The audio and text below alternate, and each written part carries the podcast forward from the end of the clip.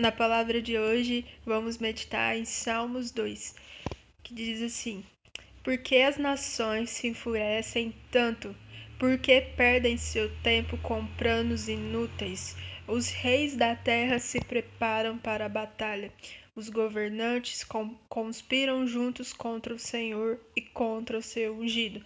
Vamos quebrar essas correntes. Eles dizem: Vamos nos, nos libertar da escravidão.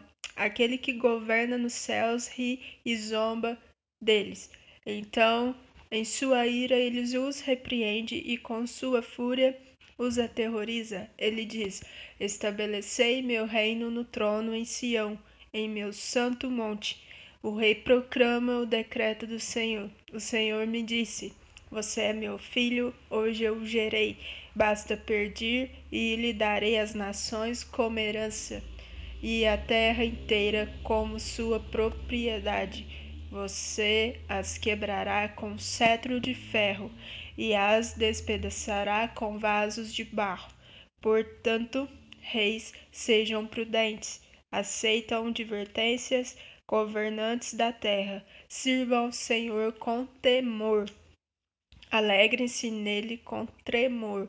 Sujeitem-se ao filho, para que ele não se ire a vocês, não sejam destruídos de repente, pois sua ira se acende no instante.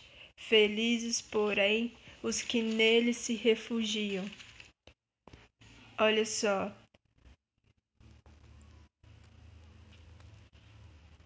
Estabelecei o meu reino em Sião Deus estabeleceu o reino dele. Através de Jesus, nós podemos viver uma vida que honre a Deus. Ele diz assim no 7: Você é meu filho, hoje eu o gerei. Assim como Deus gerou a tantos outros, ele gerou a mim e gerou a você. E nós podemos desfrutar uh, dessa verdade e, e viver como, como filhos de Deus. Nós podemos viver a vida que ele planejou para nós.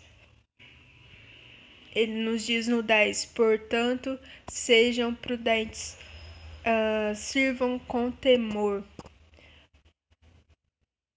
e de tal modo que nós podemos nos assegurar em Deus, viver aquilo que Ele tem para nós, que nós podemos ter temor ao servir a Deus, nós podemos ter temor em tudo que fazemos, uh, tudo que fazemos que seja para a honra e para a glória do nome de Deus.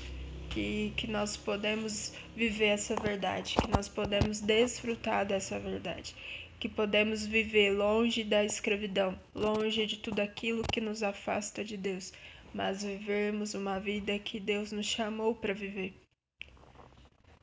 E no 1 é o que fica mais forte para mim, que diz assim: por que perdem seu tempo com planos inúteis?